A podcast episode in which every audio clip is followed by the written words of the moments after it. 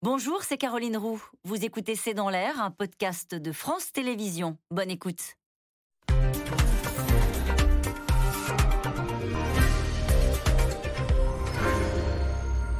Bonsoir, soyez les bienvenus dans C'est dans l'air. Et pourtant, elle tourne, elle tourne, cette Assemblée nationale si particulière issue des législatives. La majorité relative pour les partisans d'Emmanuel Macron, l'opposition RN et LFI en force et un rôle pivot pour les LR. Cette configuration inédite n'a pas empêché l'adoption de deux textes importants sur le pouvoir d'achat cet été. Les débats sont conclus ces dernières heures. On notera que la plupart des compromis ont été scellés avec la droite. L'heure des vacances sonne maintenant pour les parlementaires, l'heure d'un premier bilan aussi. Et la planète Macron tourne-t-elle aussi bien qu'il y a cinq ans? On a passé euh, cette semaine le cap des 100 jours du second quinquennat. Le président de la République est-il handicapé par cette configuration politique dans laquelle il n'a pas pleinement la main?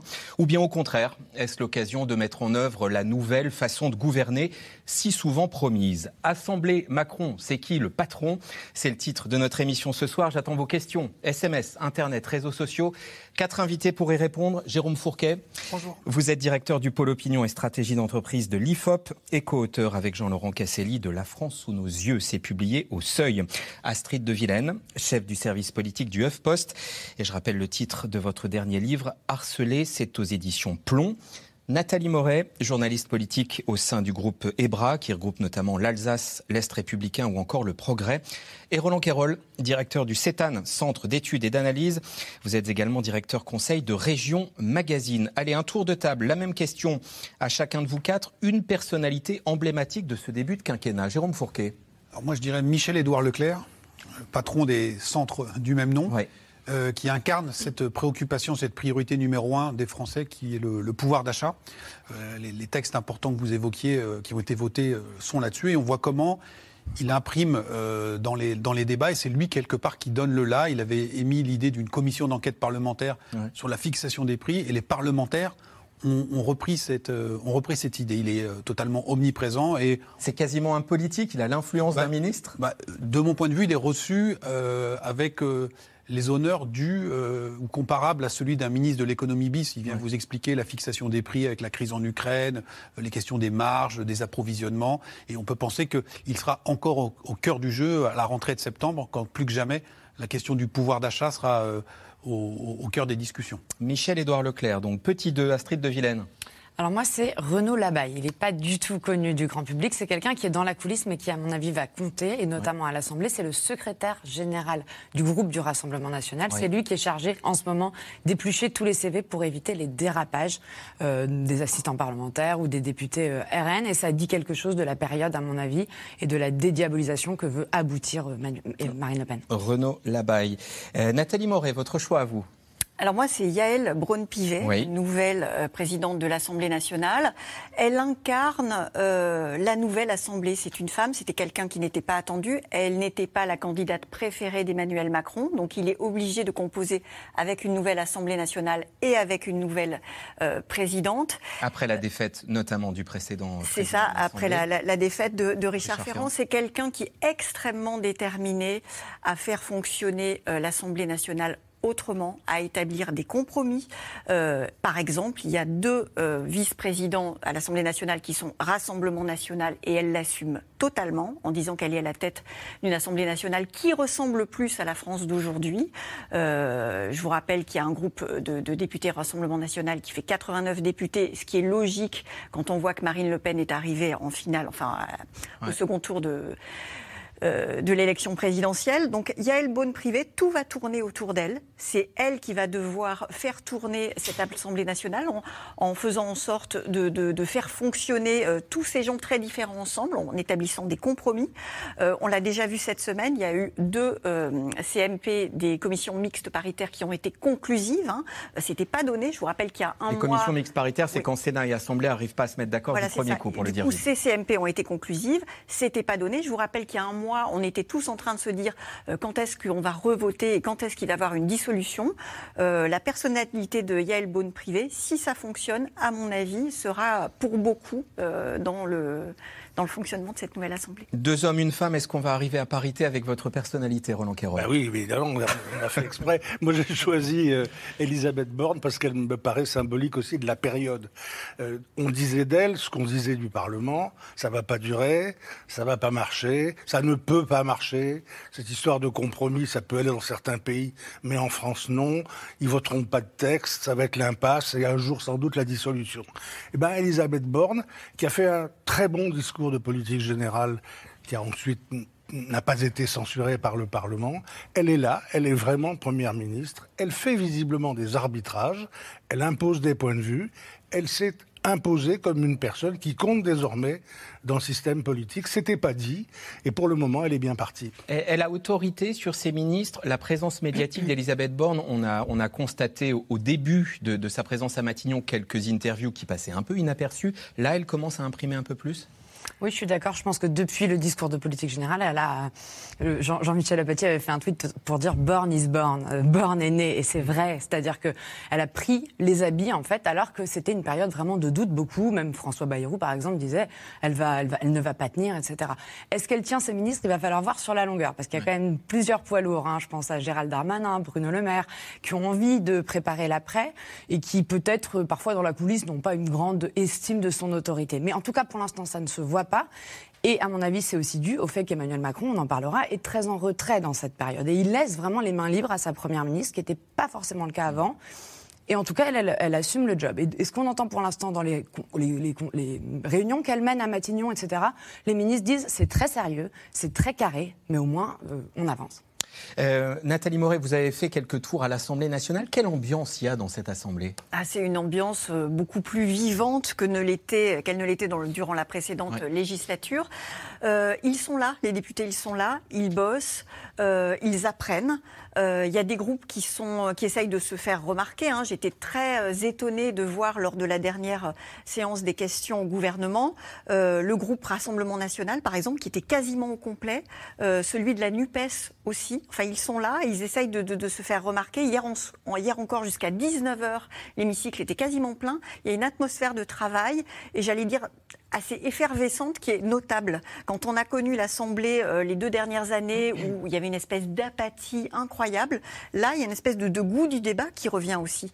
Euh, les députés, quand vous les croisez euh, personnellement, vous disent Ah ben oui, c'est intéressant parce qu'on parce qu'on discute et parce qu'on échange des arguments, ce qui n'était plus vraiment le cas avant. Je vous rappelle que lors de la précédente législature, peu d'amendements avaient finalement été adoptés, euh, de l'amendement de l'opposition avait été adopté par, euh, par euh, la majorité. Et là, bah, effectivement, pour adopter les textes, ils sont contraints d'en accepter. Et donc, ça donne une atmosphère plus effervescente, plus travailleuse et plus constructive, effectivement.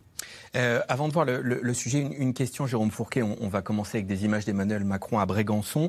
Il euh, n'y a pas un ministre qui soit parti à l'étranger ou qui parte à l'étranger en vacances? C'est inimaginable aujourd'hui vis-à-vis de l'opinion qu'un ministre parte aux États-Unis, enfin, que sais-je? Alors ça fait déjà euh, un moment qu'il y a une, consigne non écrite. On voit la carte à l'écran. Qui voulait qu'on reste dans, l'hexagone, même les dom-tom, c'est déjà un peu trop, trop éloigné. alors ça s'explique en partie par le, l'accélération du temps politique et médiatique, c'est-à-dire que la, moindre crise, il faut pouvoir euh, être, euh, être présent pour les, chaînes d'infos en continu, les réseaux sociaux. Et donc si on, on, part loin, il y a aussi cette idée qu'il y a des tensions sur le pouvoir d'achat et donc euh, un voyage un peu trop lointain, somptueux ou fastueux passerait mal. Euh, et donc ça fait déjà plusieurs, euh, plusieurs moments, que, plusieurs vacances que les, les choses sont ainsi. Et là, euh, tout ça ne, ne, déroge pas. Ce qui est intéressant aussi de noter, c'est que beaucoup de ces ministres ou de ces secrétaires d'État, pour le coup, sont des grands inconnus du grand public. Hein. Il y a quelques poids lourds qui ont été reconduits et qui avaient une notoriété euh, construite lors de la précédente mandature ou, un peu plus ancienne. Mais sinon, tous les autres, hein, parce qu'on a un gouvernement qui est quand même très fourni en personnalité et il y a une très faible visibilité de ces, ministres et de ces secrétaires d'État pour l'instant. Alors résumé en images, en déclaration, en personnage, en texte adopté de ce premier moment de quinquennat et de mandature, c'est avec Anne Maquignon et Arnaud Fora. Les députés s'apprêtent donc à partir en vacances quelques jours après le président.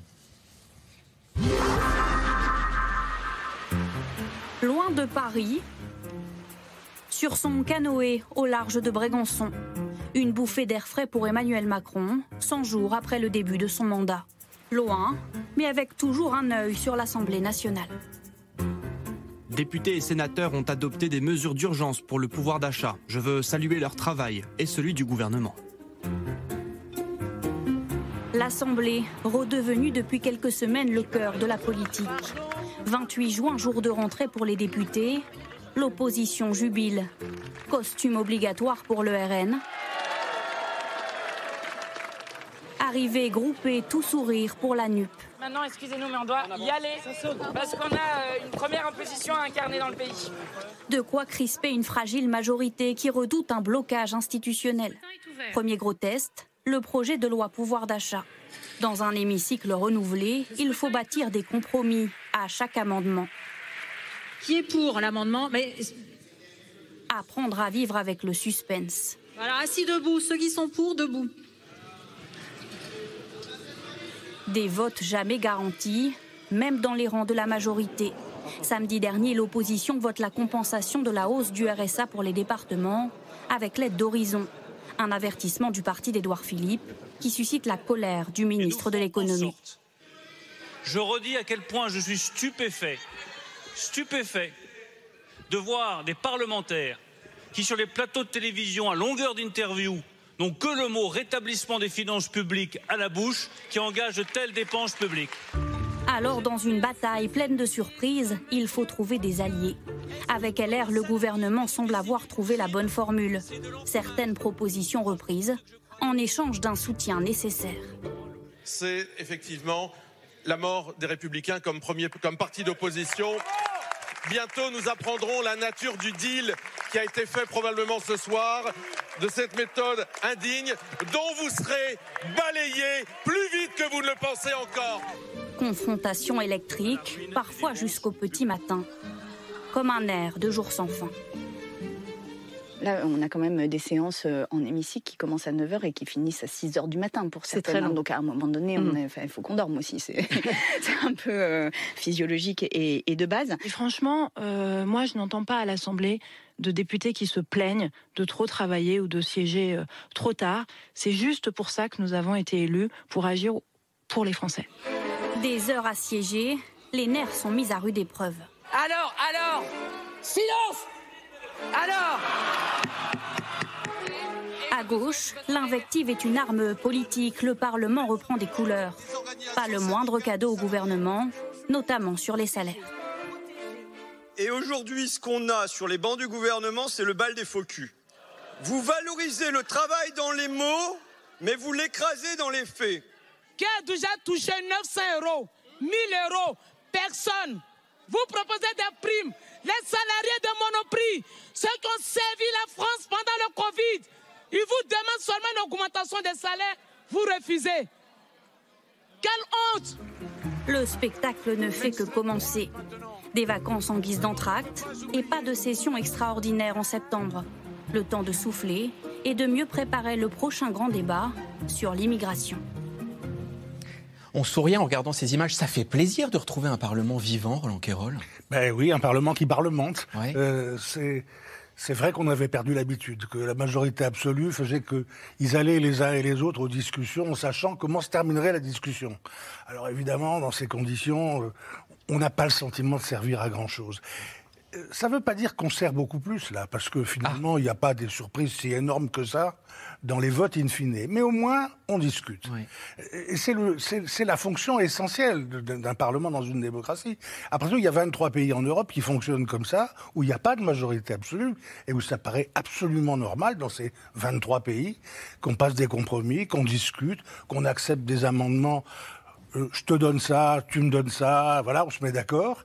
Euh, on disait en France, mais on n'a pas la philosophie. La culture du compromis. La culture du compromis. Je vois pas ce que, pourquoi les Français auraient moins la culture du compromis que les autres. C'est l'actualité qui fait la nécessité ou pas du compromis. Ben, on s'y est mis. Alors, il y a des ratés, il y a des postures, il y a des gens qui crient. Un peu trop, sans doute, de temps en temps. Mais au total, on arrive à s'arranger pour voter des textes. Des textes qui sont d'ailleurs pas très loin de ce qu'a proposé le gouvernement. Il euh, y, a un sujet sur charge de travail? On a, on a, on a vu dans, dans, le sujet Sandrine Rousseau dire on, siège de 9h à 6h. Il y a cette question euh, de Valérie dans la Sarthe. Certains parlementaires se disent exténués. Qu'est-ce qu'on sait de leurs conditions de travail, Astrid de Villene bah, C'est vrai qu'ils bossent beaucoup. Hein. Euh, souvent, le grand public voit des images d'hémicycles vides parce qu'en effet, ils se répartissent les textes. Mais c'est vrai que, comme le disait Nathalie, en ce moment, ils y vont beaucoup. Et les séances peuvent être sans interruption. Il n'y a pas vraiment de droit du travail. Après, ils sont bien payés aussi. Mais quand même, moi, je trouve qu'il y a en, cette question-là, elle est importante. C'est-à-dire que c'est une tradition, en fait, que le Parlement, il n'y ait pas d'horaire. Moi, je me souviens, par exemple, les débats sur le mariage pour tous, c'était des nuits et des jours, on ne s'arrêtait plus, on dormait sur les banquettes de la presse, vous voyez. Mais peut-être qu'à un moment, il faut peut-être aussi revoir ces règles-là et se dire, est-ce qu'il ne faut pas euh, encadrer mieux? Mais le problème, c'est que ça mettrait encore plus de temps. L'idée aussi de parlementer comme ça pendant la nuit, c'est d'adopter les textes au plus vite, encore plus quand c'est des, des textes d'urgence comme ça sur le pouvoir d'achat. Alors, ok, euh, l'Assemblée tourne, Jérôme Fourquet, mais pour l'instant, c'était des textes assez consensuels. Il s'agissait de distribuer de l'argent.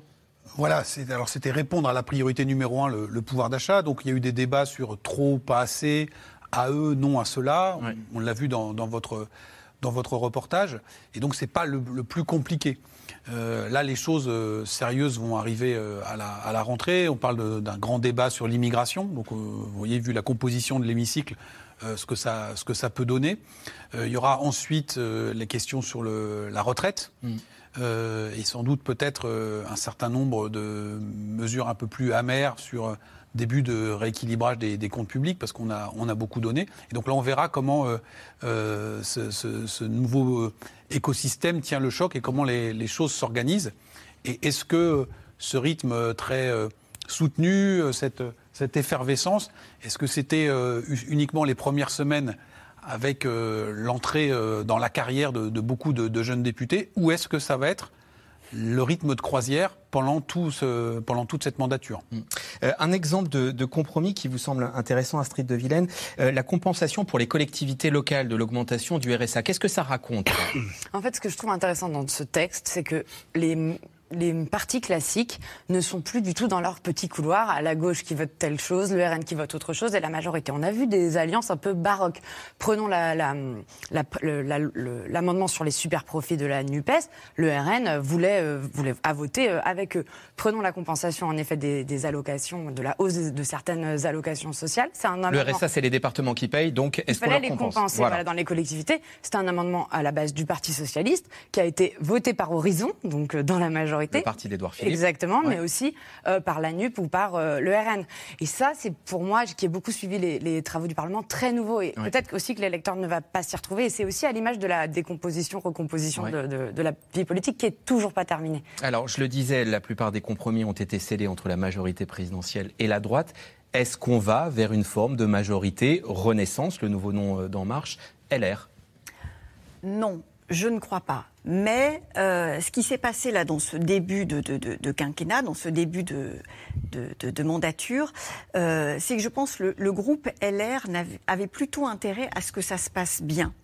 Euh, je m'explique. Ils ont sauvé 62 sièges, ce qui est quand même pas mal, considérant la déroute qu'ils ont dans les urnes depuis longtemps. Sachant qu'ils en avaient une centaine hein, lors de la précédente Oui, voilà, c'est ça. Donc, en fait, ils en ont quand même sauvegardé pas mal. Et avec ce groupe-là, de 60, ils arrivent à être un groupe pivot. Euh, ça aurait pu être, par exemple, Horizon. Horizon, qui fait partie de la majorité, le parti d'Édouard Philippe, pensait que dans le cadre d'une majorité absolue, il serait un groupe pivot et donc important pour faire passer les, les textes. On n'a pas du tout parlé du groupe Horizon depuis euh, cinq semaines. On parle du groupe LR parce que c'est eux qui arrivent justement euh, avec un discours en disant bah, nous, on est pour le, bien commun, on ne va pas dire non à une augmentation euh, des retraites de 4% et on est constructif. Donc, ils sont nécessaires pour avoir euh, pour, que le gouvernement passe ses textes. Mais là où je dis qu'il n'avait pas vraiment le choix, c'est que si ça se passe pas bien à l'Assemblée, si on est obligé dans 3, 4, 5, 6 mois, un an de dissoudre l'Assemblée nationale, qui va être les perdants? Est-ce que les LR sont obligatoirement assuré de retrouver ces 60 sièges-là et d'être un groupe pivot pas forcément. Est-ce que la NUPES euh, aurait autant de sièges que maintenant? Pas forcément. Donc on se retrouve dans une situation où finalement on est de façon assez bancale. Il n'y a pas de majorité euh, absolue d'un côté, la majorité relative existe, mais elle arrive à fonctionner et finalement, ça convient un peu à tout le monde. Voilà pourquoi, moi, à mon sens, ça peut durer un petit moment parce que personne n'a intérêt à ce que ça fonctionne mal. Roland Quérol, sur cette question euh, majorité présidentielle, droite, est-ce qu'on va vers une alliance plus étroite? Je, le crois. Euh, je, pense qu'il n'y a pas de miracle. Hein. On a découvert un, mot qui est employé en Italie depuis longtemps avec l'arc républicain. C'est clair que cette majorité, elle a besoin, puisqu'elle n'est que relative, sans arrêt sur les textes de s'élargir sur sa droite ou sur sa gauche, étant entendu que l'arc républicain, dans son esprit, exclut, et ça tombe bien, c'est aussi l'avis des intéressés, exclut la NUPES et exclut le Rassemblement national. Donc il n'y a pas des masses de solutions. Il faut bien sur des textes que vous ayez des gens qui puissent euh, se raccrocher à l'essentiel de la majorité, à la majorité relative. Ceux qui sont les plus proches sur les textes, sur les programmes, c'est les républicains. Ils ont beau avoir un peu les fesses entre deux chaises. Euh, bah, euh, qu'est-ce que vous voulez? Ils ne peuvent pas s'opposer frontalement à des mesures économiques que pour la plupart ils approuvent. Donc ça paraîtrait extrêmement politicien. Il y aura d'autres, il y aura d'autres efforts. Le, groupe LIOT, la, Liberté des Liberté, territoire et Outre-mer, sera probablement candidat à voter certains textes avec euh, le gouvernement. Il pourra remplacer là les républicains de temps en temps. Peut-être, c'est le grand espoir de Mme Borne, que dans certains textes de justice sociale, euh, les, certains socialistes pourront affronter leurs partenaires de la NUPES et voter. Après tout, il y a six députés socialistes qui n'ont pas voté la censure, contrairement au mot d'ordre qui leur était donné. Voilà, ça va se faire comme ça, mais il est clair que ceux qui sont les plus candidats à en être, c'est les républicains. Alors est-ce que ça finira d'ici la fin du quinquennat par un accord en bonne, à bonne et due forme entre groupes parlementaires? Ça, c'est pas sûr, parce qu'ils ont tous intérêt à calculer électoralement comment paraître tout de même autonome pour avoir une base programmatique à eux. Mais c'est là que ça devrait plutôt se passer. On revient à l'Assemblée dans un instant. Euh, quelques mots du, des, 100 jours et un peu plus d'Emmanuel Macron. Pourquoi est-il si silencieux depuis sa réélection nous demande Christophe dans le Loir-et-Cher, Jérôme Fourquet alors, euh, sans doute parce que euh, la partie est aujourd'hui euh, beaucoup moins agréable à jouer que sous le précédent quinquennat. Il n'y a pas de majorité absolue. Et donc, le côté un peu automatique, pouce-bouton, avec une majorité parlementaire qui était aux ordres, eh bien, aujourd'hui, c'est plus compliqué. Il faut discuter, y compris avec les alliés au sein même de la majorité présidentielle. ça, c'est le premier point. Deuxième point, peut-être aussi qu'Emmanuel Macron, à l'issue d'un premier mandat, euh, est sur une pente qui a déjà été euh, euh, observée avec certains de ses prédécesseurs qui s'étaient quand même beaucoup plus piqués ou intéressés aux affaires internationales, aux fameux domaines réservés avec l'idée que bah, là, on tutoie les, affaires du, monde, c'est là qu'on peut peser sur l'histoire, et que ces histoires de combination pour comment on va négocier tel ou tel amendement à 23h30 avec tel sous-groupe, euh, peut-être qu'il euh, considère que c'est plus de son âge et c'est plus de son niveau, même s'il est, il est encore euh, très jeune. Et donc on a le sentiment qu'il avait déjà enjambé, comme on avait dit, la campagne des législatives, alors mal lui en a pris, et qu'aujourd'hui, il souhaite plus se, se, concentrer sur ces, sur ces sujets-là, quitte à laisser peut-être un peu plus de champ à, sa première ministre qu'il n'avait pas fait euh, lors du, précédent mandat. Sachant que sur l'Ukraine, par exemple, ces derniers jours, c'est plutôt la Turquie qui avait la main comme médiatrice que, la France. Oui, on voit aussi, là, on est sur le deuxième anniversaire de, l'explosion du, port de Beyrouth, mm. euh, dossier sur lequel Emmanuel Macron, là aussi, s'était beaucoup euh, impliqué médiatiquement, sans pour autant qu'il y ait énormément de, résultats. Mais on, on, a le sentiment quand même que c'est plus vers ces sujets internationaux que euh, son intérêt se porte aujourd'hui. Encore une fois, sans doute que c'est euh, un tropisme qui est assez classique euh, sous la Ve République. Comment vous qualifieriez ces 100 et quelques jours de second quinquennat Macron, Nathalie Moret? Du point de vue d'Emmanuel Macron, sans souffle, sans élan. On a l'impression que depuis qu'il est élu, on attend. On a attendu euh, trois semaines qu'il nomme euh, euh, la première ministre. Ensuite, on a attendu qu'il lance un peu et qu'il s'investisse dans la campagne des législatives. ensuite, on a attendu qu'il prenne des, décisions sur tel et tel ministre qui était sur la sellette. là, on attend. on a attendu le 14 juillet en disant peut-être qu'il va annoncer des choses. On attend et il n'y a pas vraiment d'impulsion Or, en 2017, rappelez-vous, c'était tout feu, tout flamme. On avait déjà voté euh, la loi euh, pour, euh, sur la vie politique, sur la, la transparence de la vie la politique. transparence de la vie politique, je vous remercie. On avait déjà passé un certain nombre d'ordonnances sur le Code du travail. Ça n'arrêtait pas. là, on a l'impression qu'on est sur un faux plat. Les lois qui ont été présentées et votées au, Parlement sont des lois d'urgence, mm. sont des lois le pré, enfin, pour, pour régler les problèmes sanitaires, financiers, etc. Mais c'est pas des, choses qui concernent son programme. Donc, c'est un début de quinquennat sans élan, un peu plat. Et ouais, c'est un président qui s'ennuie en quelque sorte? Non, moi je crois qu'il est perdu. C'est-à-dire que je pense qu'il ne s'attendait pas du tout à cette défaite euh, électorale aux législatives et que là, il est surpris en fait et que du coup, il ne sait pas très bien comment agir. Moi, j'ai récemment, lors d'un déjeuner presse, un conseiller très proche d'Emmanuel Macron qui nous a dit la réforme des retraites, on ne la fera pas. Et on est tous un petit peu tombés de l'armoire en disant mais c'est pas possible, c'est quand même votre promesse. Ils disent mais avec quel vote? Comment voulez-vous qu'on le fasse?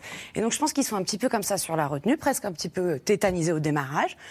Et moi, j'ai tendance à penser que ça peut lui servir, en fait, Emmanuel Macron, cette, cette situation, parce que lui, qu'on a tellement critiqué comme étant trop vertical, trop Jupiter, etc., finalement, la situation politique telle qu'elle est aujourd'hui, malgré lui, en fait, le rend presque plus euh, à l'écoute, horizontal. Il y a des compromis qui se font. Le gouvernement est obligé de. Il salue les compromis dans un tweet. Exactement. Donc on va voir, mais après, il va bien falloir qu'il incarne quelque chose aussi euh, politiquement. Et en même temps, moi, j'ai l'impression que c'est aussi un rééquilibrage de notre système, en fait, institutionnel, d'un régime parlementaire où le président préside et gère l'international, la première ministre gouverne et gère une assemblée nationale qui ne lui est pas acquise, et ça redonne de la politique aussi au moment. La République, madame. Oui, enfin, la cinquième a été aussi très godillote. Très, euh, mais, mais, là, en tout cas, il y a quelque chose sur le plan institutionnel qui se remet un petit peu euh, en, comme, le calque, comme si le calque se remettait droit. En, tout cas, Roland Carroll, il perd en partie la maîtrise de, l'agenda. Euh, il souhaitait, par exemple, c'est ce qu'on peut lire dans la presse, en tout cas, qu'il y ait une session extraordinaire du Parlement en septembre. Il n'y en aura pas parce qu'il faut préparer le travail.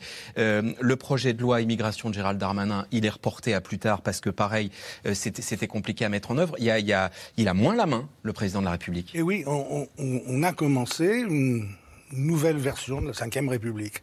On est entré dans la version parlementaire de la Ve République. Et du coup, la parlementarisation d'un régime, c'est plus lent, dans l'action. C'est beaucoup plus simple d'appuyer sur des boutons. Et alors, la dictature, c'est encore mieux. Mais voilà, la démocratie, ça prend du temps. Et, les médias, les journalistes, les observateurs, comme on dit, sont tellement peu habitués à ça qu'on dirait que le président leur manque.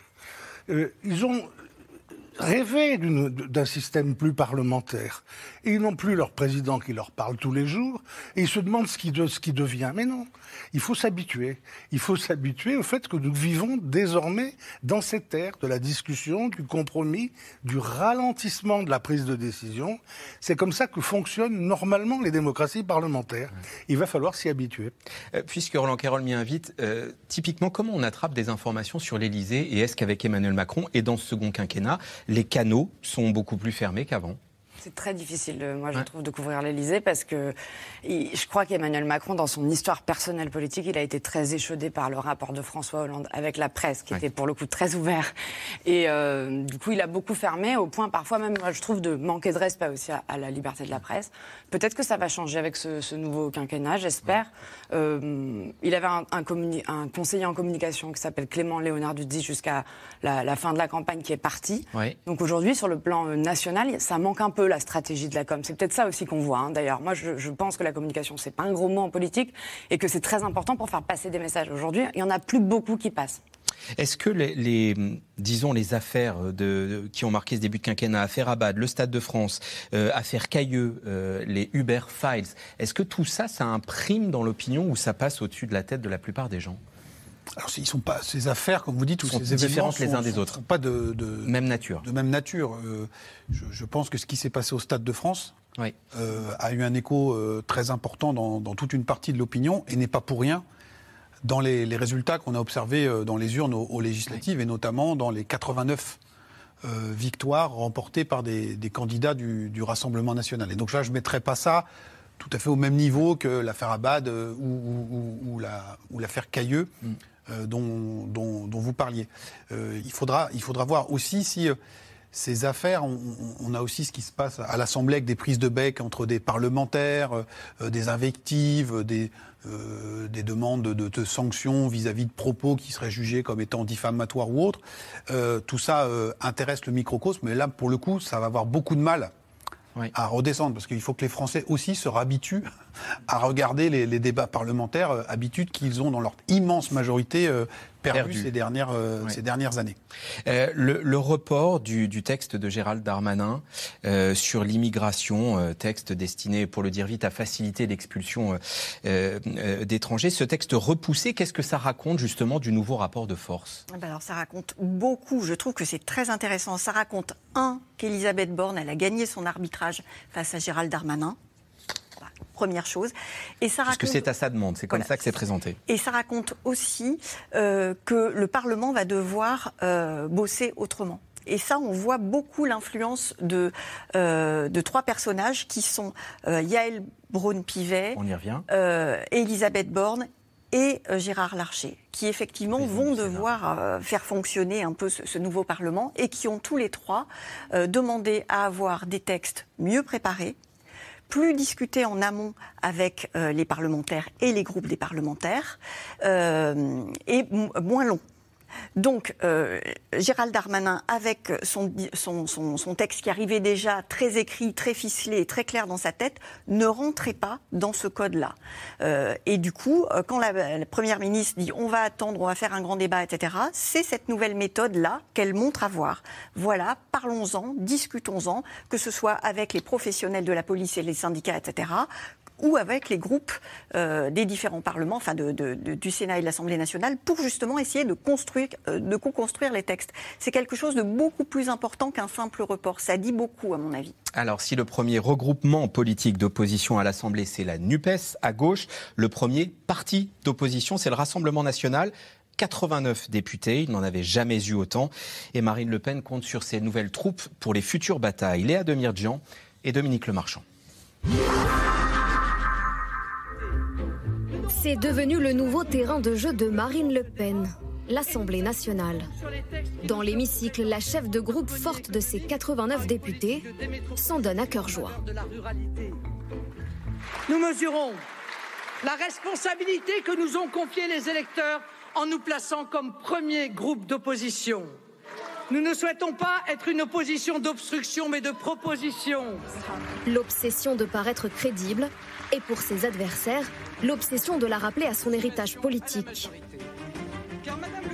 Mon identité, c'est la liberté, c'est l'égalité, c'est la fraternité, c'est la laïcité. Et, comme Première ministre, c'est autour de ces valeurs que je veux rassembler et uniquement autour d'elles.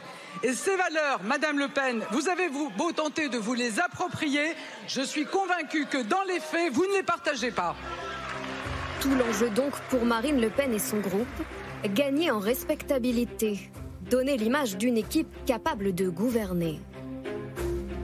Parmi ses émissaires, Jean-Philippe Tanguy, le nouveau député de la Somme, enchaîne les matinales radio, plutôt à l'aise. Le gouvernement n'est pas prêt. Moi, sur le terrain, on me dit mais qu'est-ce qui se passe euh, euh, en haut? Il se passe rien sur le pouvoir d'achat, sur la sécurité, sur l'immigration, sur la santé. Plutôt que le pénisme, lui préfère parler de marinisme. Est-ce que ça veut dire que vous avez soldé l'héritage de Jean-Marie Le Pen, de ce qu'était le Front National? Oui, mais c'est pas moi qui l'ai fait. C'est oui, mais c'est Marine qui l'a fait. Moi, j'ai toujours dit. Moi, je suis aussi venu vers Marine Le Pen parce que, en tant que femme d'État, elle a été capable de faire la différence entre sa famille, entre les liens familiaux qu'elle pouvait avoir euh, avec Jean-Marie Le Pen et la ligne politique. Elle a dit la ligne politique qu'incarnait Jean-Marie Le Pen n'est pas la mienne. Après la dédiabolisation, le RN cherche donc l'institutionnalisation et là aussi c'est une bataille d'image. À l'extrême droite, les consignes sont claires. Tenue correcte exigée, on porte la cravate. Dans l'hémicycle, pas de chahut, pas trop d'éclat. Et pour la première fois dans l'histoire de la Ve République, des députés RN obtiennent des postes clés. La vice-présidence, une place dans la délégation parlementaire au renseignement, une autre comme rapporteur du budget de l'armée de l'air. Le RN, une opposition prête à voter certaines propositions, même venues de la majorité présidentielle. On se combat durement dans les assemblées. Et puis il y a des moments où on est capable de se réunir. C'est aujourd'hui, c'est maintenant, c'est ce soir qu'il faut que nous votions tous ensemble la déconjugalisation de l'allocation adulte handicapé. Retour avec Jean-Philippe Tanguy. En quelques semaines, le député s'est installé, a pris ses quartiers au Palais Bourbon, et pas n'importe où. Merci, merci, merci. On est dans un bureau qui a une histoire aussi. Ah oui, c'est une petite histoire. C'est l'ancien bureau de Christian Jacob. Cette zone du Parlement revient au premier groupe d'opposition. Donc des anciens bureaux qui appartenaient au premier groupe d'opposition, les Républicains, sont passés au Rassemblement national. La conviction d'avoir balayé les Républicains et la volonté de discréditer la NUPES. Euh, la NUPES, je pense, par son comportement, n'est absolument pas crédible pour gouverner. Nous, par la, grâce à la stratégie qu'a choisie Marine Le Pen sur la forme, cette euh, opposition constructive, euh, déterminée, calme, mais déterminée, euh, et sur le fond, par le fait que sur la mondialisation, le contrôle de l'immigration, l'ordre public, la démocratie directe, la justice fiscale, l'ordre économique, on est totalement opposé à Emmanuel Macron et qu'on a des solutions alternatives. Pour moi, on est la seule force d'opposition. La quête de respectabilité, sans abandonner les vieux réflexes ni les vieilles amitiés. Cette semaine, Marine Le Pen a réclamé la levée des sanctions envers la Russie de Vladimir Poutine. C'est important le détail sur le bureau Astrid de Vilaine. Jean-Philippe Tanguy, donc une des figures du groupe RN, dans le bureau de Christian Jacob, qui était le président du groupe LR. Oui, je n'avais pas cette information. C'est peut-être un, scoop à vous, mais franchement, c'est symboliquement euh, très fort. C'est-à-dire que, en fait, à l'Assemblée, on, répartit les, plus beaux bureaux par rapport au, plus grand nombre en fait de, de, députés que vous avez. Et le fait que le RN arrive devant LR et récupère le bureau du patron de LR, ça dit tout, en fait, de l'absorption aussi des Républicains par une, partie par le RN, une partie par euh, la Macronie, mais c'est très fort, oui, comme image, je trouve. Déjà, le fait qu'il soit 89, c'est déjà historique. Mais là, euh, ça ajoute, en fait, euh, au, symbole. Question téléspectateur Jérôme Fourquet. La stratégie du RN de se donner une image plus respectable est-elle payante? Alors, c'est le début, hein. Donc, il faut qu'il faut qu'on reste prudent et modeste sur les, le, pronostic. Je pense que là, ils sont à la croisée des chemins pour cette mandature. Marine Le Pen avait, quand elle a pris les rênes du parti au moment du, congrès de Tours, il y a une dizaine d'années, entamer la stratégie de dédiabolisation sur l'image de son parti, puis sur l'image euh, personnelle euh, qui est la sienne, avec ce qui était rappelé dans le reportage, son héritage familial. Maintenant, on est dans une nouvelle phase, c'est la phase d'institutionnalisation. Donc, euh, on prend les bureaux de, LR, on a des postes de vice-président. Marine Le Pen a fait 42%, 41,5% au, au, deuxième tour. Donc, quand on dit bah, ils ne sont pas dans l'arc républicain, il faut 41,5% en deuxième tour, 89 députés, deux vice-présidents. 2,5 millions et demi de voix de plus qu'en 2017. Voilà, donc, et donc maintenant, euh, voilà, il y a deux, il y a, il y deux il y a deux hypothèses ou deux options possibles. Soit, euh, fort de cette dynamique électorale et de ces moyens financiers et humains qu'ils n'ont jamais eu à leur disposition, parce que euh, en termes de financement des partis politiques, vu leur score et leur nombre de députés, ils vont recevoir à peu près 10 millions d'euros par an ils peuvent embaucher plusieurs centaines de collaborateurs qu'ils sont en train de, recruter. Et donc avec ça, ils peuvent soit en faire une véritable machine de guerre qui peut éventuellement propulser Marine Le Pen euh, à la victoire euh, en 2022 si elle se, si elle se représente, avec cette, encore une fois cette dédiabolisation, mais aussi cette institutionnalisation en vous votez pour moi, mais vous votez aussi pour une équipe. J'ai maintenant des gens que vous pourrez envisager de voir euh, à Bercy, à Beauvau, au ministère de la Défense. Et puis il y a la deuxième option, qui n'est pas écartée, c'est que ce parti euh, n'a jamais vraiment eu le sou, que beaucoup de gens qui sont euh, aujourd'hui en situation eh d'exercer un certain nombre de responsabilités peuvent avoir la tentation eh d'en profiter. Et donc on n'est pas à l'abri euh, qu'on tombe dans le copinage, le népotisme, euh, l'amateurisme. Qu'on se brûle les ailes au pouvoir en quelque sorte. Bah, euh, Et qu'on se dise, bah, maintenant c'est un petit peu open bar. Pendant des années ça a été la traversée du désert et donc on va nommer les copains, les amis à tel ou tel endroit. on avait vu l'ascension fulgurante de quelqu'un qui s'appelle Damien Philippot. On voit maintenant ce monsieur Jean-Philippe Tanguy qui très vite arrive aux responsabilités au plus haut niveau du, du RN. Si c'est aussi fulgurant comme ascension, ça veut dire aussi en creux qu'il n'y a pas forcément, jusqu'à présent, énormément de ressources humaines de qualité au Rassemblement national. Donc il y a deux options. Et donc, dans les mois qui, qui viennent, en fonction de comment les choses vont se dessiner, soit ce sera une réussite, soit euh, le, RN retombera dans ses ornières historiques. Le programme n'a pas changé Le programme du RN, on dit institutionnalisation, le programme est le même. C'est bien le problème, hein, c'est que la, dédiabolisation, ça a bien marché, avec ses limites quand même, qui, reste, qui est quand même resté le plafond de verre du deuxième tour d'une présidentielle. 41,5, c'est encore loin de 50. C'est les derniers points qui sont les plus durs à avoir. Donc maintenant, euh, l'idée de montrer qu'on est convenable, euh, qu'on est apte à gouverner, suffit pas de décider, il suffit bien de mettre la cravate pour que les gens vous croient. Il faut faire passer l'idée qu'on est une majorité de rechange. Et là, je suis d'accord avec Jérôme. Euh, il y a deux possibilités, où ça marche ou ça marche pas, hein, grosso modo. Pour que ça marche, il faut probablement euh, voir ce qui se passe aussi du côté du programme et les mesures qu'on propose. Ils font aujourd'hui le pari qu'on peut rester extrêmement dur, disons à l'extrême droite, sur les mesures de sécurité et d'immigration et sur la relation trouble que le Rassemblement national fait entre sécurité et immigration.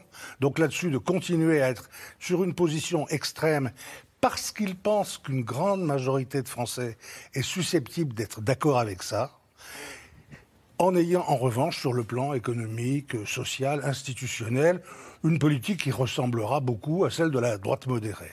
Et donc l'idée, c'est on peut progressivement remplacer le Rassemblement national tout en occupant la place que nous avons déjà conquise. Et les jours heureux vont, de ce point de vue, chanter pour nous. C'est pas impossible, c'est pas impossible, mais c'est quand même toujours Marine Le Pen qui est là. Ça va être son clone Bardella qui va être à la tête du parti, et avec, on le disait, le même programme d'extrême droite sur les sujets régaliens compliqués. Donc euh, voilà, faire un pari est aujourd'hui difficile. On voit bien quel est le choix de Marine Le Pen. C'est un choix stratégique et pas seulement tactique. Il est franchement très difficile. Roland Quérol parlait de Marine Le Pen. On la voit omniprésente à l'Assemblée. Elle a l'air rayonnante au milieu de ses, députés. Euh, à la différence, ça va nous amener à LFI, euh, d'un Jean-Luc Mélenchon qui, lui, n'est pas à l'Assemblée. Elle, occupe le terrain, si j'ose dire. Elle occupe le terrain. Elle est très heureuse. Euh, elle est euh, totalement à sa place. Elle est vraiment, moi, j'ai assisté à sa conférence de presse cette semaine. à l'Assemblée nationale, j'ai trouvé ça saisissant de voir à quel point elle savait où elle allait. Dans les gens de son entourage me racontent qu'ils ont assez vite entériné le fait que euh, ils euh, n'ont pas gagné l'élection présidentielle, euh, non pas à cause de Marine Le Pen, mais à cause de son parti. C'est-à-dire que, Jérôme, vous allez peut-être me contredire, mais c'est vrai qu'elle avait beaucoup lissé son image et qu'elle avait une image plutôt positive, on va dire, dans, dans l'opinion publique, ce qui n'est pas le cas du Rassemblement national. Le Rassemblement national fait encore peur. Donc tout le travail sur lequel ils vont aller, là, c'est justement rendre le Rassemblement, le Rassemblement national crédible dans son travail à l'Assemblée nationale. Lors de, cette conférence de presse euh, cette semaine à, à l'Assemblée, euh, j'ai été surprise de l'entendre parler de rassemblement elle parlait de son parti en, étant, en parlant du Rassemblement. Et elle oubliait de dire RN ou Rassemblement national. C'est très révélateur. Euh, voilà, on va oublier le mot national parce que c'est un, adjectif qui peut, qui peut choquer au sens qui peut être plus nationaliste. Et voilà, et, c'est parti. Et je vous prends le pari. Quand chaque, fois que les deux euh, présidents, euh, qui sont les deux vice-présidents ont présidé, ça s'est bien passé. le travail en commission se fait relativement bien de ce que me disent les autres députés. Donc voilà, ils vont arriver, ils vont arriver, ils vont faire des propositions de loi qui peut-être vont être assez consensuelles pour être co-signées par d'autres partis, puisque comme vous l'avez dit Astrid, on est dans un chamboule-tout qui fait que les réflexes qui étaient de ne pas signer les choses, enfin les, propositions de loi, etc., ça peut changer. Donc voilà, l'objectif c'est ça. Le Rassemblement national était un parti qui fait peur, qui faisait peur. L'objectif c'est arriver dans cinq ans à la prochaine présidentielle avec un parti qui ne fait plus peur. Et question téléspectateur, que devient Jean-Luc Mélenchon, Jérôme Fourquet? Alors, euh, on voit qu'il y, a des choix, des paris euh, qui ont peut-être été euh, mal, mal évalués. Marine Le Pen s'était présentée aux, législatives dans son fief d'Hénin-Beaumont, mais sans trop d'allant, d'enthousiasme. Maintenant, elle est comme un poisson dans l'eau, mais vous vous rappelez qu'elle avait complètement disparu. Elle était partie en vacances au début de la campagne de législative. Elle avait dit on ne va pas mentir aux Français, on n'aura que quelques députés. Si on en a 15 pour faire un groupe, moi, ça me va. Et puis, euh, la divine surprise, comme dirait l'autre, euh, elle en a 89. Jean-Luc Mélenchon, lui, il a fait le pari inverse, c'est de dire c'est pas là que ça va se passer. Et donc, moi, je serais plus utile à l'extérieur. Et donc, euh, mal lui en a pris parce que, de nouveau, bah, aujourd'hui, c'est bien dans l'hémicycle que la politique française se fait. Alors, ce, parti de la France insoumise est très organisé autour de la, personnalité de Jean-Luc Mélenchon, mais il y a aussi des personnalités fortes qui vont sans doute, qui sont en train de se révéler. Lesquelles Bien, je pense par exemple à Mathilde Panot, mais il y a, quelqu'un comme euh, François Ruffin aussi, et puis il y a peut-être aussi des, nouvelles figures. Et donc, euh, j'allais dire, l'autorité politique de, et médiatique de Jean-Luc Mélenchon ne va pas euh, aussi de soi maintenant qu'il est, qu'il est à l'extérieur. On, vous montre quelques, quelques images des, députés de la NUP qui ont fait le job, ils ont occupé le terrain. Alors certes, ils n'ont pas fait passer par exemple la taxe sur les super profits, mais la NUP, on avait annoncé euh, sa rupture rapide. Elle tient toujours, cette alliance? Oui, ça c'est vrai. Pour l'instant, elle tient. Euh, elle tient même bien. Euh, moi, je remarque que les insoumis qui ont quelques difficultés quand même en ce moment, hein, qui sont, je trouve, diabolisés à mesure que le RN est dédiabolisé. Hein. On a vu toutes ces critiques contre cette semaine, hein, avec Éric Dupont-Moretti, qui les a quasiment taxés d'antisémites.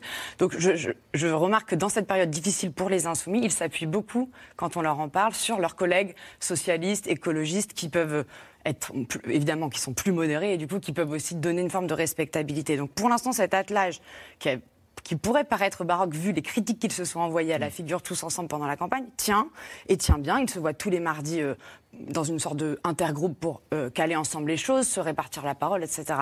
Jusqu'où ça ira, ça c'est la question. Mais je crois que plus profondément, dans, dans le temps long, ce qui, ce qui, est le sujet pour la NUP, c'est justement de réussir à incarner une opposition crédible par rapport justement au RN qui... Mm fait tout pour l'incarner. Là, aujourd'hui, euh, ils, ont quand même tout le monde contre eux. C'est-à-dire, si on prend par exemple les ministres ou euh, les ténors euh, de la droite ou même de l'ancienne droite, Renaud Muselier par exemple qui a dit c'est la gauche débraillée, toutes ces images-là, là, les critiques très fortes d'Éric Dupond-Moretti et d'Elisabeth Borne, même si eux, ne, évidemment, s'en défendent et disent qu'il n'y a évidemment aucun antisémite dans leur rang, malgré tout, est-ce que ça ne va pas rester dans l'opinion? Et moi, je pense que le devoir de respectabilité, enfin, les, essais de respectabilité que font le RN, ça peut en miroir finalement nuire à LFI si euh, les écologistes ou les socialistes n'arrivent pas aussi à prendre leur part dans cette NUPES parce qu'eux, on les entend beaucoup moins. Alors, parmi les mesures votées ces dernières heures, la possibilité pour les salariés, une partie d'entre eux, de se faire payer leur RTT plutôt que de les prendre. Faut-il y voir un symbole du penchant à droite de cette nouvelle Assemblée? En tout cas, ça rappelle le travailler plus pour gagner plus de Nicolas Sarkozy. Et la gauche, LFI notamment, dénonce une attaque à l'une des mesures emblématiques, les 35 heures. Laura Rado et Dominique Lemarchand.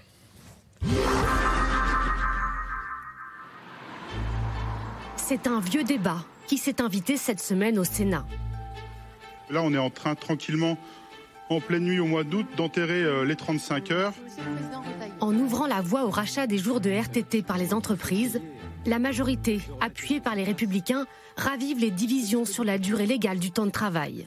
Bien sûr, nous acceptons de remettre euh, en cause les conséquences dont certaines ont été néfastes des 35 heures. Les 35 heures ne sont certainement pas un gain et une avancée sociale pour tout le monde. Merci, chers collègues. La mesure permettra aux salariés bénéficiant de RTT de les transformer en rémunération défiscalisée.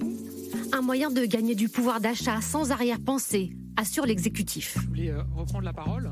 On ne remet pas en cause la durée légale du travail à 35 heures en France. On permet à des salariés qui le souhaitent et qui le demandent de monétiser des jours de RTT sur un temps limité. Les 35 heures, un totem. Une fierté pour la gauche. 1997, Martine Aubry, ministre du Travail, est chargée de porter la loi sur la réduction du temps de travail. Parmi les mesures envisagées par euh, les services de Martine Aubry, les 35 heures obligatoires à l'horizon de l'an 2000. Pour le gouvernement Jospin, cette réforme doit mettre fin au problème du chômage de masse. 35 heures, c'est quoi en l'an 2000 C'est effectivement une volonté affichée par le gouvernement selon lequel les Français attendent d'abord de retrouver l'espoir sur l'emploi. Une réforme emblématique que la droite ne cessera de vouloir détricoter sans jamais l'abroger définitivement. Nicolas Sarkozy et son slogan Travailler plus pour gagner plus s'y attaquent dès son élection.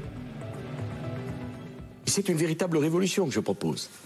D'abord, dans un certain nombre d'entreprises, s'il y a un accord majoritaire, accord majoritaire entre le chef d'entreprise et les syndicats, les salariés, ils pourront s'exonérer les 35 heures en échange d'augmentation de salaire.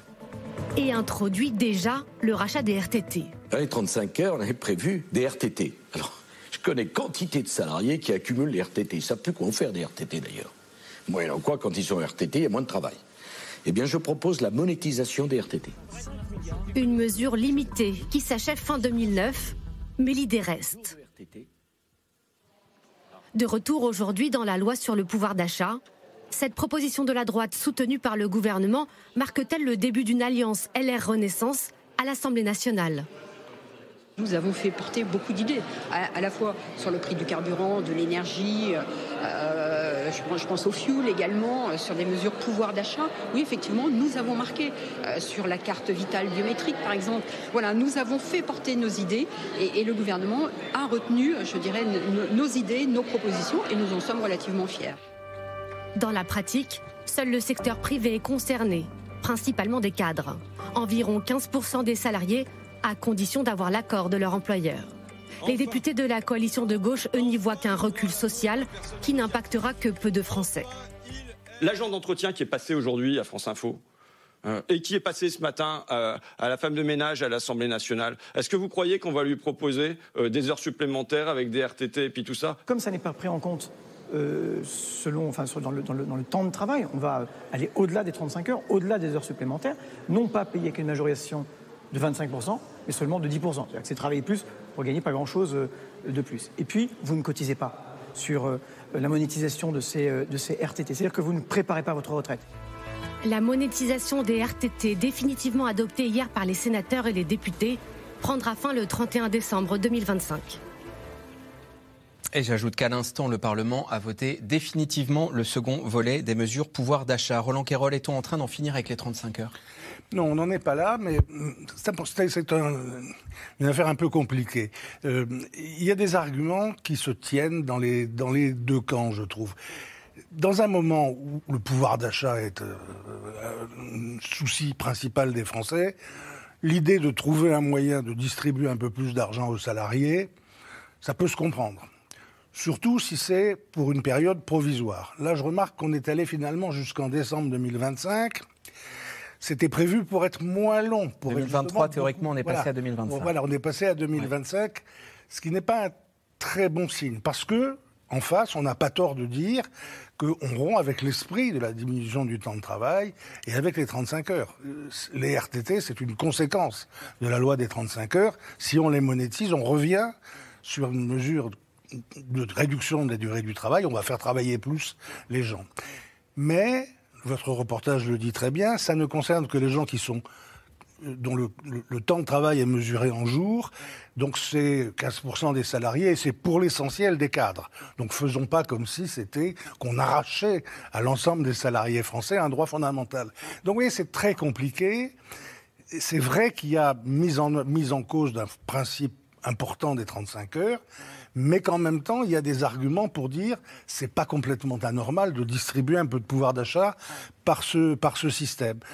Bon, je, je pense que voilà, c'est peut-être un petit peu exagéré de dire allons jusqu'en décembre 2025. Là, la pression de la droite s'est exercée avec efficacité, et notamment la pression des sénateurs.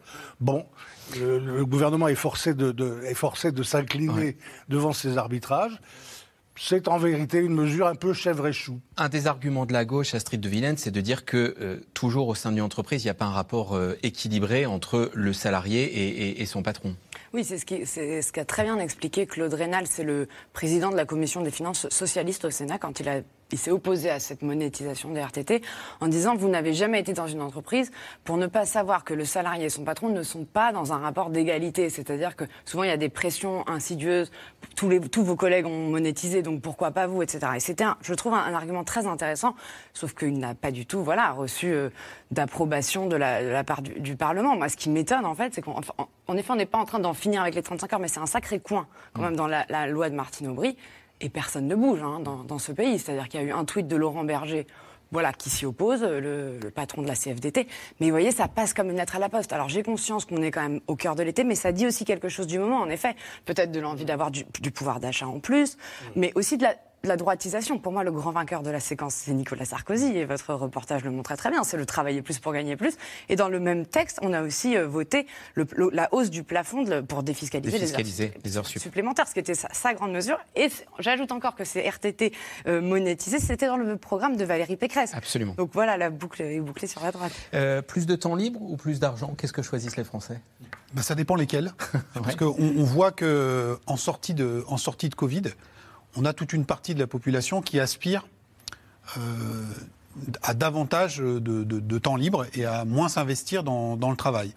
Et en même temps, comme dirait l'autre, on a une très forte pression sur le, sur le pouvoir d'achat. Alors, la nature peut bien faire les choses parce que ceux qui sont peut-être le plus en demande euh, de, temps libre, euh, sont peut-être ces, cadres qui vont pouvoir, monétiser, qui voudront peut-être justement ne pas les monétiser, et inversement, euh, les employés, les ouvriers qui euh, ne seraient pas forcément contre euh, une rallonge budgétaire, eux, on va peut-être pas leur proposer de pouvoir, de pouvoir se livrer à ça.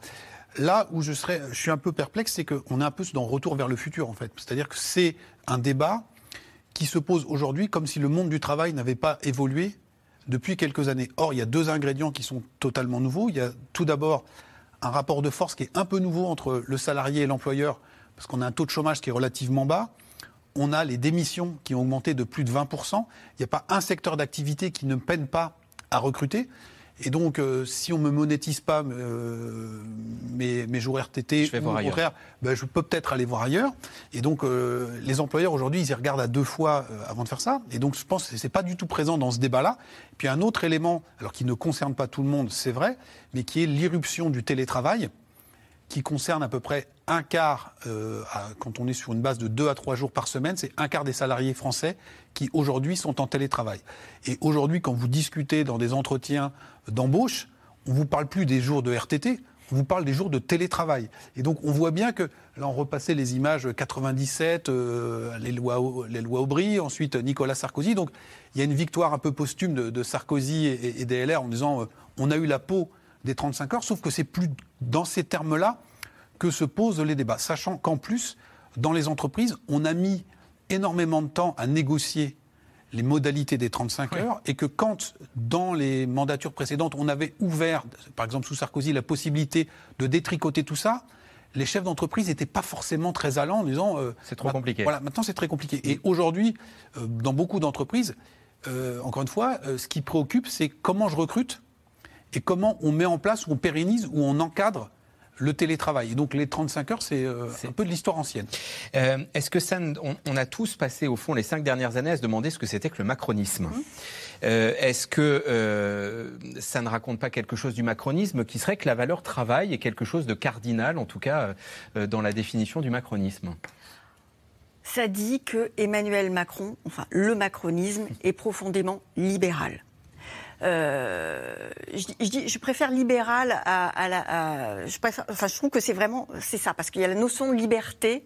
Vraiment, le fait d'être libéral, c'est consubstantiel euh, du macronisme. En revanche, le macronisme n'est pas complètement de droite non plus. C'est pour ça que je préfère le, le, terme libéral. Tous les, les, les élus macronistes euh, euh, que je rencontre insistent quand même beaucoup là-dessus parce que euh, on voyait dans votre reportage Gabriel Attal, Gabriel Attal donc qui est le ministre des comptes publics, qui vient de la gauche, qui se réclame de la gauche et qui était en train d'expliquer dans, je crois que c'était au Sénat, qu'on ne mettait pas en pièces les 35 heures. vous avez raison. Euh, Astrid, je trouve que c'est assez incroyable ce qui se passe parce que certes c'est une mesure libérale au sens où euh, c'est plus de liberté pour euh, les salariés, mais c'est quand même une mesure portée par la droite. Et Gabriel Attal qui défend ça, c'est quand même assez compliqué, je trouve. Nous en revenons à vos questions. Qui incarne le plus l'idée qu'on se fait d'un parti d'opposition à l'Assemblée? LFI, LR ou le RN Allez, Roland Carroll, c'est pour vous. Ben, là, je crois que ça dépend des, goûts et des couleurs. Hein. Chacun, chacun fait son choix. Je, crois qu'il euh, y a euh, un parti, LFI, qui a théorisé ce que c'était qu'une stratégie de communication de rupture permanente. Euh, ils ont décidé, et ça va durer pendant tout le quinquennat, ils ont décidé de s'opposer à tout et de ne jamais rien céder en quoi que ce soit à la majorité relative actuelle. Ce qui peut plaire à leur électorat accessoirement, ce qui peut marcher de leur point de vue. Et c'est la question qui va avec. Est-ce que c'est bien parce que ça permet d'être reconnu comme quelqu'un qui dit non? Des gens qui ne veulent pas se coucher devant euh, les possibilités d'alliance avec les adversaires et qui ont une image donc forte et, cohérente. En même temps, ça peut aussi, à un moment, c'est ce, que se demandent en susurrant certains euh, des socialistes, voire quelques insoumis ou insoumises que je connais, en disant attention, les gens au bout d'un moment comprennent pas. Euh, c'est risqué aussi d'être toujours en colère. Euh, et je, poserai la même question pour les autres. Il faut montrer, quand on est un parti d'opposition, qu'on a une stratégie d'opposition, qu'on n'est pas prêt à devenir autre chose qu'un parti d'opposition, mais il faut en même temps paraître quelqu'un de. Il faut paraître pour des gens responsables. Je crois que les Français sont très, très attachés à cette idée de la responsabilité des, politiques. Qu'on fasse pas des promesses en l'air, qu'on fasse pas des discours euh, enfiévrés, et qu'on on, soit aussi quelqu'un qui, dans la gestion quotidienne, prenne un peu ses responsabilités. Donc, en fonction du cocktail, je crois que ça dépend des électeurs. Y a-t-il une différence d'atmosphère entre les sessions au Sénat et celles à l'Assemblée nationale? Astrid de Ah oui. Déjà, en général, il y a toujours une atmosphère différente parce que le Sénat on a l'impression que c'est la chambre beaucoup plus sage ou peut-être parfois plus âgée. Euh, ils sont pas élevés au suffrage universel direct, mais indirect par des grands électeurs, etc. L'Assemblée, ça a toujours été un peu plus le bouillon. Mais alors là, encore plus avec tous ces députés LFI et RN qui n'existent pas au Sénat. Le Sénat, c'est vraiment le, j'allais dire l'ancien monde sans. C'est pas méchant de ma part, mais c'est vrai que c'est la, la, République classique avec le LR qui, les LR qui président, euh, Gérard Larcher à la tête. Parce que c'est la, droite qui a la majorité. Exactement. Bruno Retailleau à la tête du groupe, et donc on est voilà, j'ai l'impression que c'est drôle. D'ailleurs, le, Sénat serait un peu l'ancien monde et l'Assemblée le nouveau, si c'est celui-ci finalement le nouveau par rapport à l'après Emmanuel Macron. Et ça dit quelque chose de la période un peu de transition, à mon avis, dans laquelle on est. Et, du coup, alors, LR, qui a la majorité à, droite au Sénat, on a vu Bruno Retailleau. Qui est l'homme qui incarne la droite aujourd'hui, la droite LR est-ce qu'il y en a un L'homme ou la femme excellente, euh, excellente réponse. Il y avait une femme pendant la campagne euh, qui, est un peu, qui est un peu disparue aujourd'hui. Euh, on a bien compris que tout le monde commençait à se positionner pour le, coup d'après. Mais ce qui est très intéressant de, constater, c'est que à droite, tout semble se passer comme si les principaux impétrants avaient acté le fait que c'était plus à LR que ça allait jouer. Xavier Bertrand a indiqué qu'il allait créer sa propre formation politique. Euh, sous la mandature précédente, c'était juste un think tank, une boîte à idées, ou un club. Maintenant, c'est un parti. Et euh, Laurent Wauquiez, de nouveau, a renoncé à se, à se présenter. Donc aujourd'hui, c'est ces deux figures euh, auxquelles on pense. Il y en a, peut-être d'autres qui, vont émerger, mais ce qui est intéressant, c'est de dire, bah, nous, notre avenir, on ne va pas le construire du côté de, de On pourrait parler aussi de Gérard Larcher, qui est le, président du, Sénat, qui, qui, a un rôle institutionnel très important.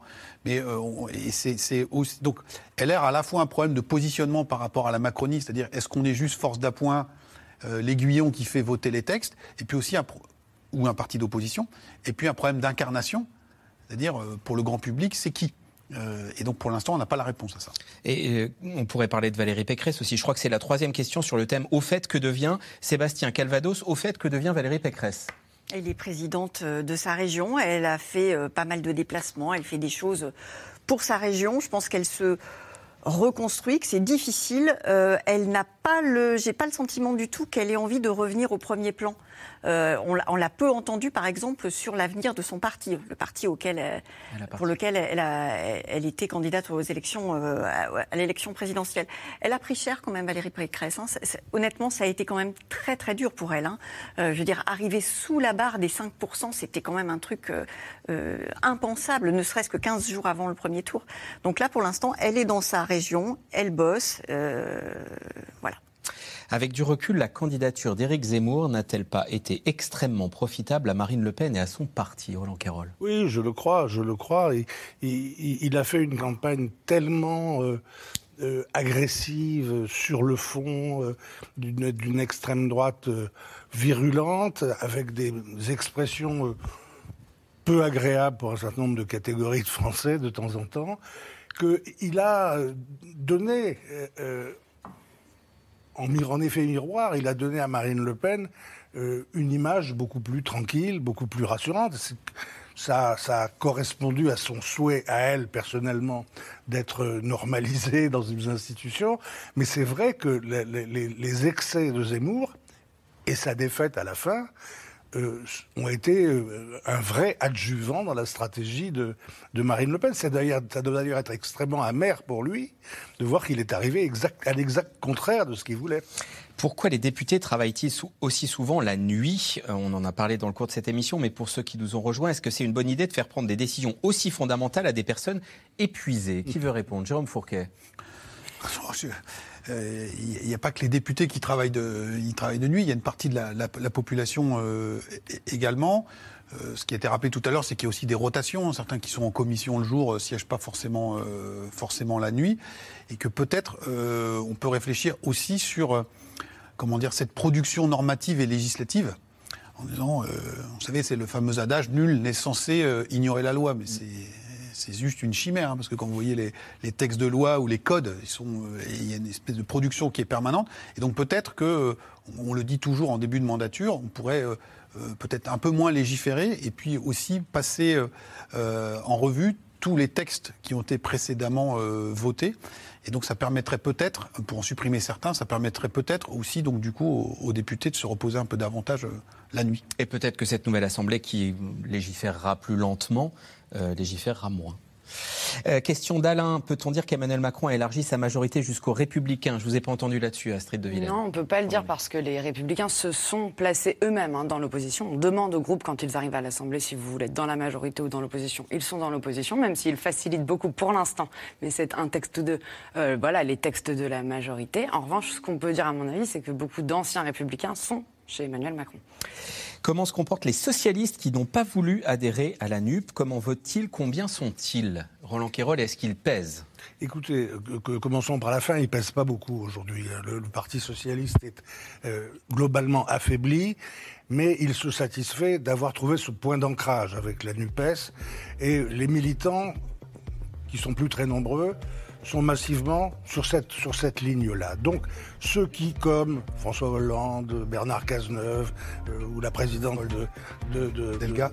de, de l'Occitanie, Carole Delga. Delga, ceux qui ont pris leur distance, bah, ils essayent de ramer, ils, ils essayent de réfléchir, de se voir, de convaincre, pour le moment avec des résultats limités. Et quels seront les sujets de la rentrée euh, climat, biodiversité, sécheresse, canicule, tension alimentaire, autant de sujets euh, plutôt écologistes. Est-ce qu'on sait quels seront les sujets de la rentrée? Il devait y avoir une grande loi justement sur euh, la transition énergétique. Où est-elle? Je le demande.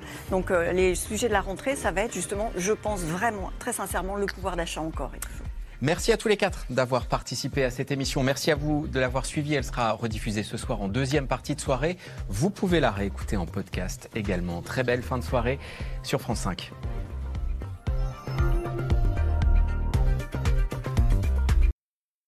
C'était C'est dans l'air, un podcast de France Télévisions. Alors s'il vous a plu, n'hésitez pas à vous abonner. Vous pouvez également retrouver les replays de C'est dans l'air en vidéo sur France.tv.